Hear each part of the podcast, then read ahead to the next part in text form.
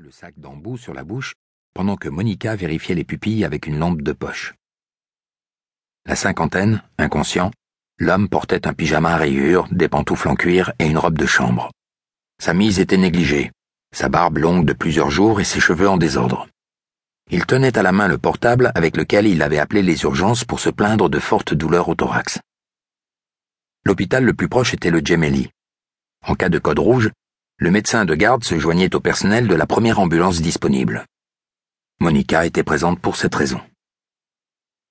Il y avait une table renversée, un bol cassé, du lait et des biscuits partout, mélangés à l'urine. L'homme s'était sans doute senti mal en regardant la télévision et n'avait pu se retenir. Le coup classique, nota Monica. Un homme entre deux âges vivant seul a un infarctus, et s'il ne parvient pas à appeler à l'aide, on finit par trouver son cadavre quand les voisins sont alertés par l'odeur. Mais pas dans cette villa isolée. S'il n'avait pas de famille proche, on aurait pu mettre des années à découvrir le drame. En tout cas, la scène avait un air de déjà-vu, et elle ressentit de la peine pour lui. Du moins, jusqu'à ce qu'ils ouvrent sa veste de pyjama pour pratiquer le massage cardiaque. Deux mots étaient incisés sur son thorax. Tue-moi. Le médecin et l'infirmier firent mine de ne pas les voir, leur devoir était de sauver une vie. Néanmoins, à partir de ce moment-là, ils exécutèrent chaque geste avec une certaine hâte. La saturation baisse, dit Tony, après avoir vérifié les valeurs de l'oxymètre. L'air n'arrivait pas aux poumons. Il faut l'intuber, sinon on va le perdre. Monica sortit le laryngoscope du sac et se plaça derrière la tête du patient. Elle dégagea ainsi la vue de l'infirmier et perçut un éclair dans ses yeux, un trouble qu'elle ne sut interpréter. Tony était un professionnel aguerri. Pourtant, quelque chose l'avait bouleversé. Quelque chose qui se trouvait derrière elle. À l'hôpital, tout le monde connaissait l'histoire de la jeune interne et de sa sœur. Personne n'avait jamais osé lui en parler. Pourtant, elle savait reconnaître dans le regard des autres l'étincelle de compassion et d'appréhension lorsqu'ils se demandaient au fond de leur cœur comment elle pouvait vivre avec un tel poids. Monica lut cette expression sur le visage de l'infirmier accompagné d'effroi. Alors elle se retourna et vit ce qu'avait vu Tony. Un patin à roulettes, abandonné dans un coin de la pièce qui sortait tout droit de l'enfer. Il était rouge avec des sangles dorées, identique à son jumeau qui n'était pas là, mais dans une autre maison, une autre vie. Monica les avait toujours trouvés un peu kitsch. Teresa soutenait qu'ils étaient vintage. Elles aussi étaient jumelles. Ainsi Monica avait-elle eu la sensation de se voir elle-même quand le cadavre de sa sœur avait été découvert dans la clairière à côté du fleuve, par une froide matinée de décembre.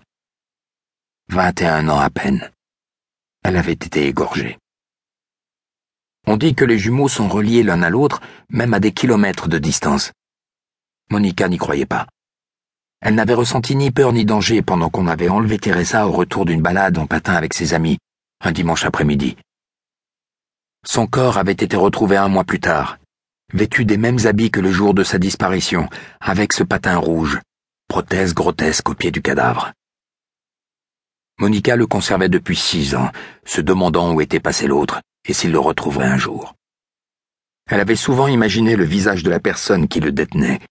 Elle l'avait souvent cherché parmi les inconnus croisés dans la rue. Avec le temps, c'était devenu une sorte de jeu. Monica avait peut-être trouvé la réponse. Elle regarda l'homme allongé devant elle. Ses mains rugueuses et grassouillettes, les poils sortant de ses narines, la tache d'urine sur l'entrejambe de son pantalon. Il ne ressemblait pas à un monstre, comme elle l'avait toujours imaginé. Il était fait de chair. Un être humain banal au cœur fragile en plus. Je sais à quoi tu penses, lui dit Tony. Nous pouvons arrêter quand tu souhaites. Et attendre que ce qui doit arriver arrive. À toi de choisir. Personne n'en saura rien. C'était lui qui l'avait proposé. Sans doute parce qu'elle avait hésité à poser le laryngoscope sur la bouche haletante de l'homme. Monica observa à nouveau son thorax. Tue-moi. C'était peut-être la dernière chose que sa sœur avait vue pendant qu'il l'égorgeait comme un animal à l'abattoir. Pas un mot chaleureux et réconfortant comme devrait entendre toute créature humaine sur le point de quitter ce monde. Son assassin avait voulu se jouer d'elle, il en avait joui. Peut-être Teresa l'avait-elle supplié d'en finir au plus vite. De rage, Monica serra le laryngoscope tellement fort que les jointures de ses doigts blanchirent.